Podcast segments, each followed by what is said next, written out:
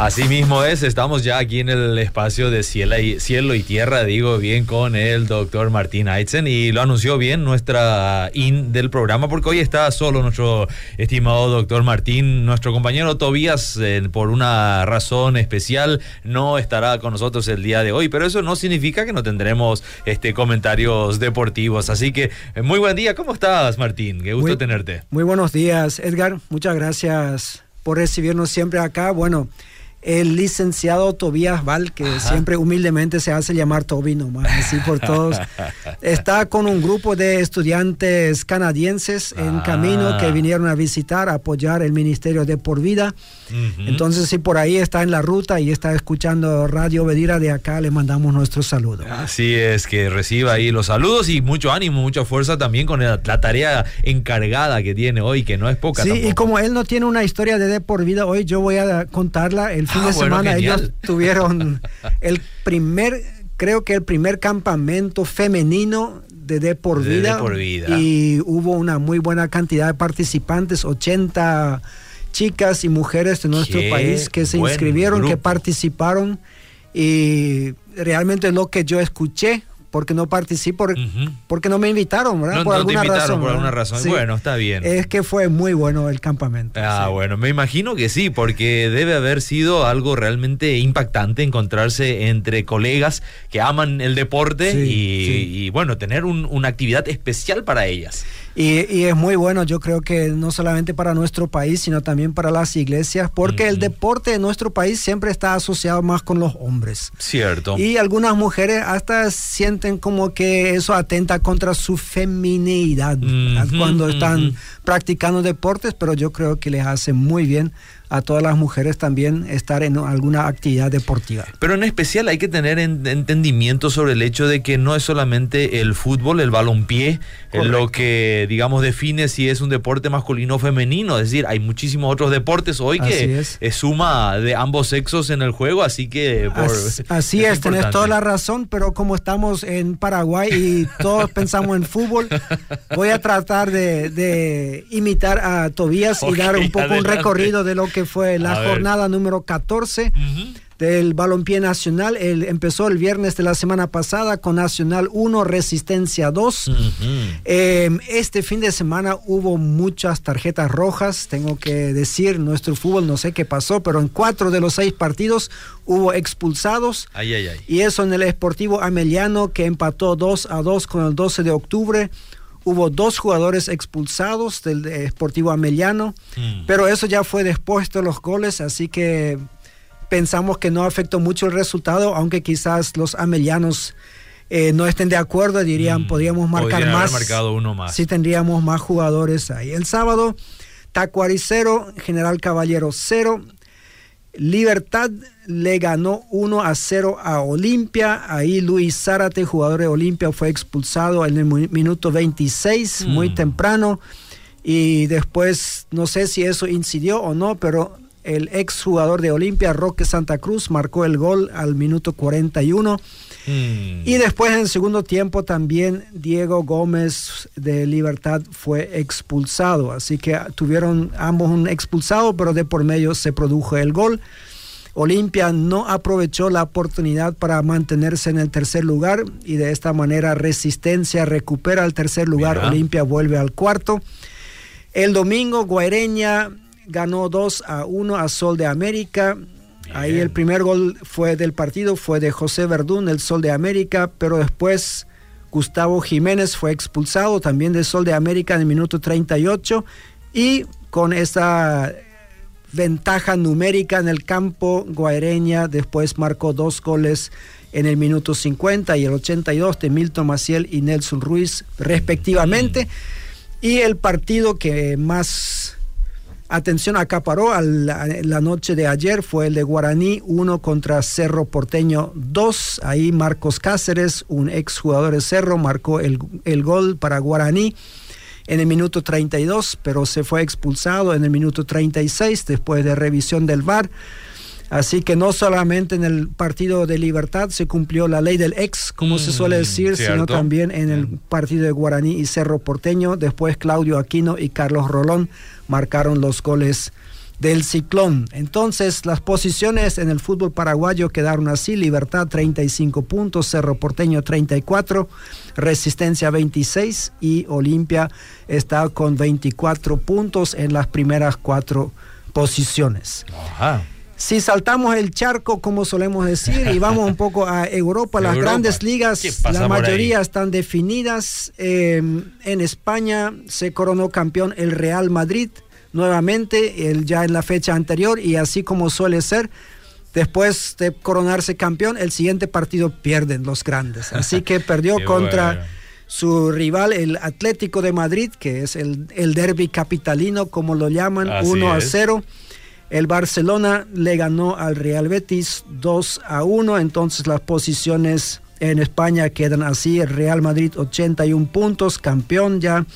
Tres fechas antes o cuatro fechas porque ahora se jugó la 35 de 38 y ya la anterior se coronó campeón. El Barcelona le sigue con 69, Sevilla 65 y el Atlético de Madrid 64.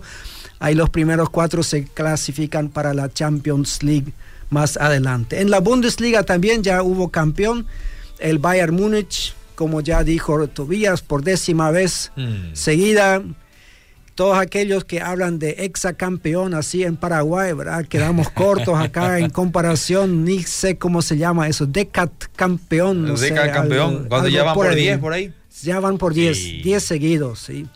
Pero también perdió después de, coronarse campeón contra el, el Borussia Dortmund, que es el segundo equipo más fuerte. Perdieron contra el modesto Mainz el fin de semana pasado y esta, este domingo empataron apenas con el Stuttgart que está en uno de los puestos de descenso. Hmm. Empataron 2 a 2. Eh, así que las posiciones en la Bundesliga son el Bayern Múnich con 76, el Borussia Dortmund con 66 puntos en las primeras posiciones. Eh, el goleador nuevamente Lewandowski este año con 34 goles y su compañero de equipo Thomas Müller es el que tiene mayor cantidad de asistencias, pero ayer fue justo al revés, Thomas Müller logró meter un gol. Eh, que también es un delantero. En España, el francés Karim Benzema aprovecha que se fueron Ronaldo y bueno, él ya hace tiempo y ahora también Messi y eh, ahora él es por lejos el mejor goleador y no solamente eso. torneo, ¿no? Sí, Él tiene 34 años, marcó 26 goles y también es el que mayor cantidad de asistencias dio a sus compañeros. Así Está que dando un buen número. A veces eh, esas cosas cuando tu competencia se va, te favorece. no sé si tenemos que hacer un tema teológico de eso. Sí, ¿verdad? Podría ser un interesante tema, ¿no? bueno, en Francia, eso ya habíamos anunciado también que el PSG salió campeón hace tiempo atrás. Ahí, interesantemente, Lionel Messi no está ni siquiera entre los primeros 50 goleadores de la liga. o sea, por primera vez creo que en toda su carrera él ha marcado solamente cuatro goles en todo el campeonato hasta ahora. Eh, no sabemos si no le calza a este equipo o si solamente hay pólvora mojada o qué, ah, está sucediendo es muy llamativo, ¿no? No tiene el protagonismo que tenía en los clubes anteriores. Absolutamente, sí. Bueno, en la Premier League todavía la cosa es interesante porque a falta de tres eh, jornadas para terminar el campeonato. Hay dos equipos que están a tres puntos de distancia, el Manchester City con 86 y el Liverpool con 83. El Manchester City que en la semana perdió contra el Real Madrid la posibilidad de jugar la final de la Champions League y muchos pensaban que ahora también el desánimo iba a invadir ese equipo y ya iban a perder, también el liderazgo en la Premier League, así se llama el campeonato de Inglaterra, pero nada que ver, le vapulearon, no sé si eso es el término correcto, 5 a 0 al Newcastle de nuestro uh. compatriota eh, Almirón. Y venía bien, ¿eh? Y venía bien, sí. Y el, Liverpool, en cambio, que sí se clasificó para la final de la Champions, apenas empató uno a uno con el Tottenham. Eh, así que ellos sí se frenaron y ahora si no ganan la Champions y está bastante dudoso si van a poder ganar la Premier. El que fue humillado realmente mal fue el Manchester United con Cristiano Ronaldo en cancha que perdió 4 mm. a 0 con un muy modesto equipo que se llama Brighton, que casi Ah. nadie conoce. ¿Verdad? sí. Sí, sí. Eh, así que las posiciones, ya dije, el primer y segundo lugar. En tercer lugar está Chelsea con 67 y en cuarto lugar el Arsenal con 66 puntos. Y vamos a Italia, donde también hay dos equipos de la misma ciudad, el Milan y el Inter de Milán, que están batallando por el campeonato. El Milan tiene dos puntos más, está con 80, el Inter con 78. Ambos ganaron sus partidos. El Milan de visitante 3 a 1 contra la Verona y el Inter 4 a 2 contra el Empoli.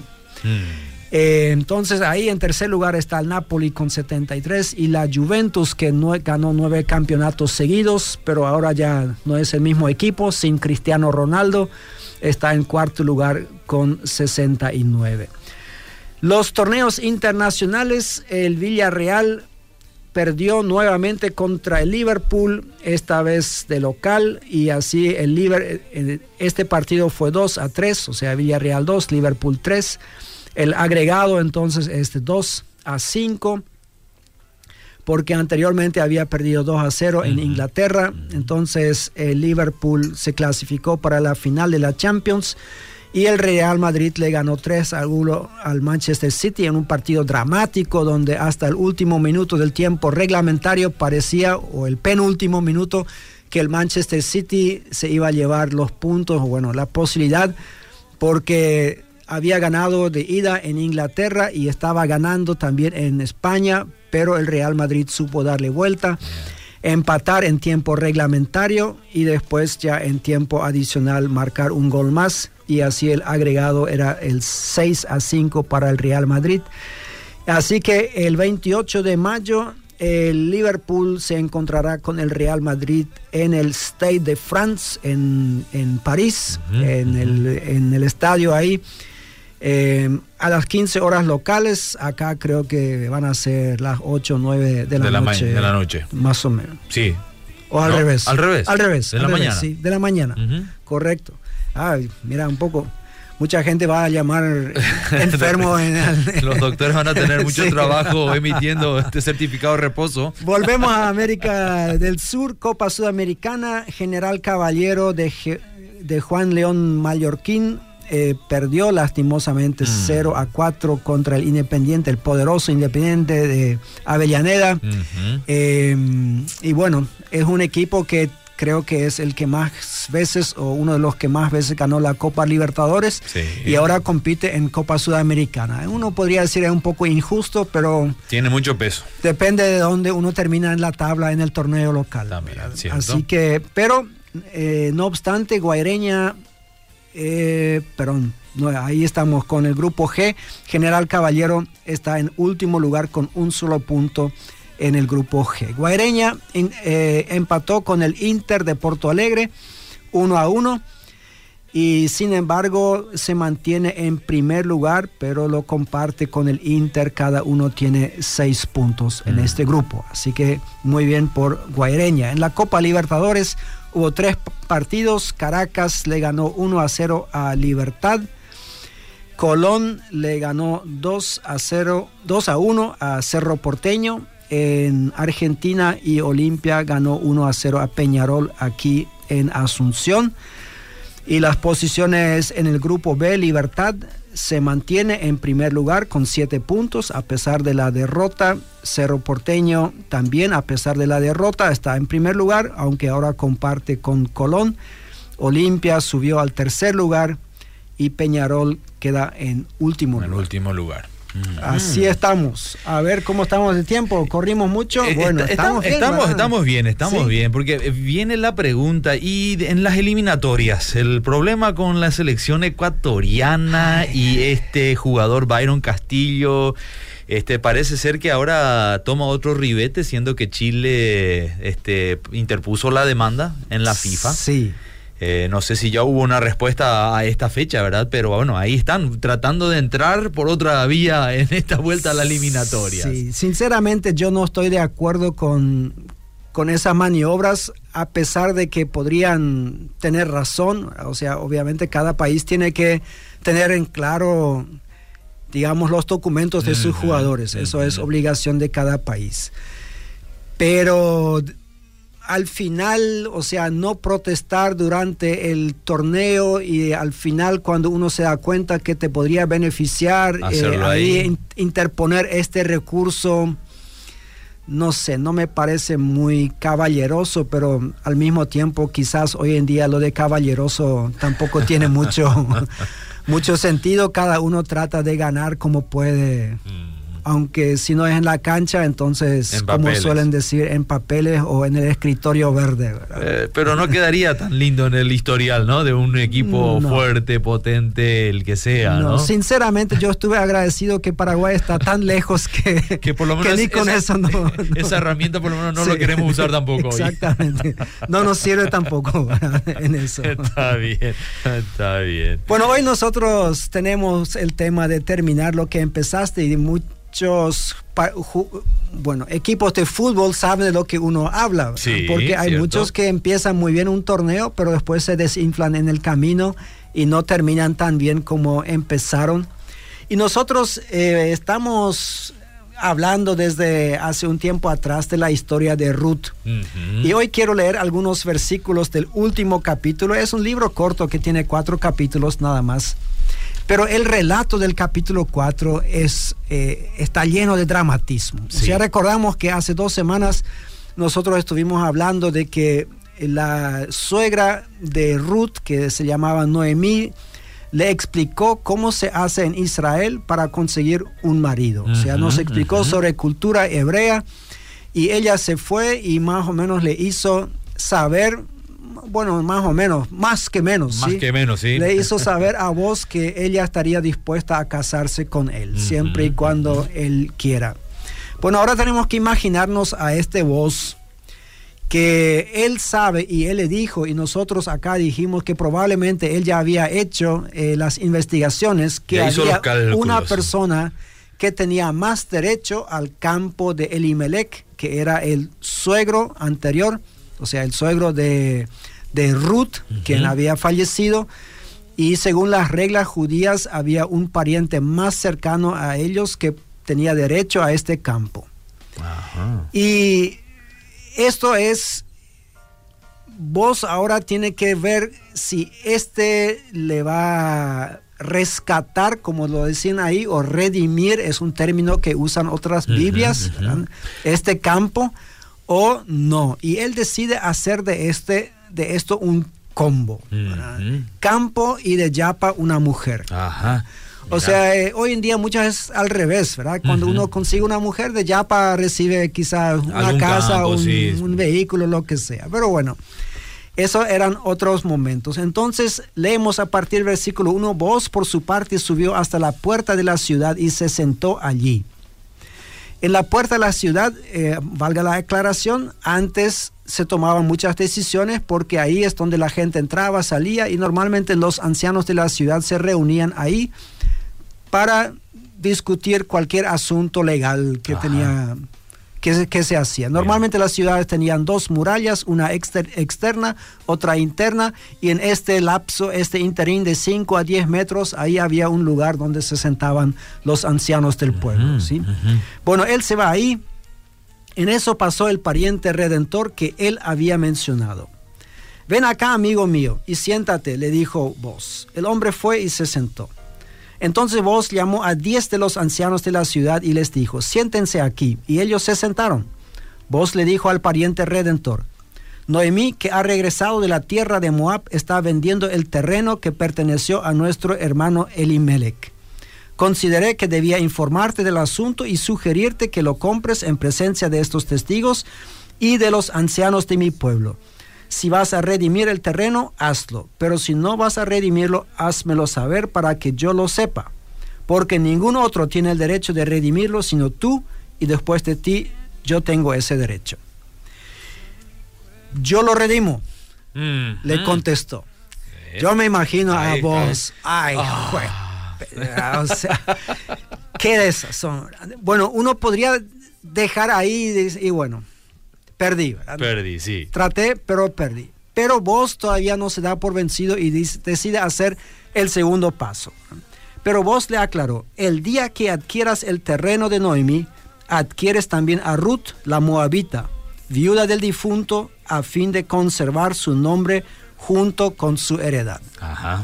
Otra ley en el Antiguo Testamento era si una mujer se moría sin hijos, entonces el marido que, la, que se casaba con ella, o mejor dicho, el que tomaba el terreno tenía que casarse con ella y el primer hijo de ellos heredaría este terreno que había sido de su abuelo. ¿sí? En este caso. Ahí el otro dice, entonces no puedo redimirlo. Mm. Respondió el pariente redentor porque podría perjudicar mi propia herencia. Mm. Redímelo tú, te cedo mi derecho, yo no puedo ejercerlo. Otro suspiro profundo. ¿eh? En aquellos tiempos, para ratificar la redención o el traspaso de una propiedad en Israel, una de las partes contratantes se quitaba la sandalia y se la daba a la otra. Así se acostumbraba a legalizar los contratos en Israel. Otra eh, herramienta cultural muy interesante.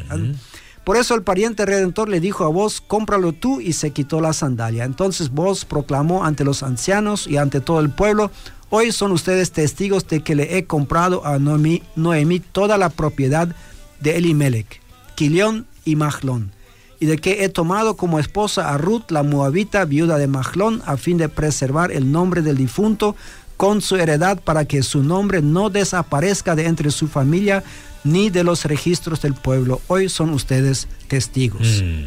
¿Sí? Bueno, imagínate, no sé cuántas veces ya compraste vehículo. Sí, unas cuantas veces. Pero que cada vez cambies de zapato con el vendedor. vendedor para que él anuncie que no quiere. entonces, hoy en día ya tendrías algunos zapatos, algunos de, zapatos de más y otros de menos que que te costaban. Muy, muy linda costumbre. En aquella época, en vez de llenar documentos, bueno, había en otras culturas se hacía con documentos, pero ahí hacía, se hacía con testigos. Y en este caso, 10 testigos significa que si uno o dos de ellos mueren, siempre queda un buen grupo que nosotros estuvimos ahí, fuimos testigos de que ellos intercambiaron zapato o sandalia en este caso, y este un trato hecho. Así que muy, muy honorable, muy válido. Así que yo le admiro a este señor Voss.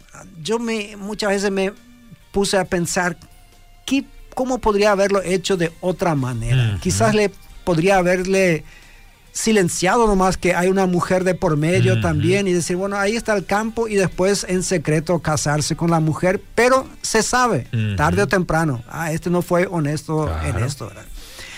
O simplemente podría haberle negado a Ruth que existe otro pariente y decirle, bueno, eh, yo soy más cercano, vamos a hacer el trato y ya. Pero él actuó de una forma muy legal, seguramente confiando en Dios y poniendo este asunto en manos de Dios y al final, bueno, adquiere el terreno, obviamente eso hay que pagar y evidentemente él tenía los medios para hacerlo y también logra una esposa y después a partir del versículo 13 dice que los dos se casaron, tuvieron un hijo de nombre Obed, que llegó a ser el abuelo de David, ¿sí? del rey David. Y de esta manera una moabita llegó a integrar la genealogía tanto del rey más famoso de Israel, que es el rey David, como también de Jesús mismo. Cierto. Y así en Mateo capítulo 1 tenemos a su nombre en esta larga genealogía. La primera vez que hablamos de este tema en el capítulo 1, nosotros citamos un pasaje de Deuteronomio 23 donde dice, no entrará el amonita ni el moabita en la congregación de Jehová, ni siquiera en su décima generación. No entrará nunca en la congregación de Jehová. Y aquí Salomón, que era descendiente en cuarta generación, es quien construye el templo para Dios.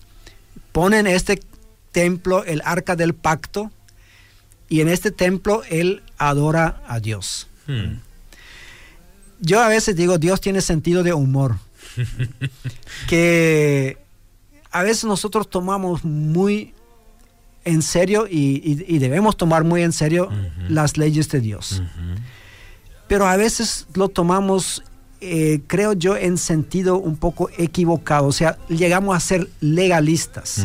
Y esto todos los, años en Navidad me llama de nuevo la atención cuando leo esta historia de cómo Dios se revela a unos magos del oriente a través de una estrella, mientras su propio pueblo entendió que no tenía que observar las estrellas, no tenía que adivinar a través de las estrellas.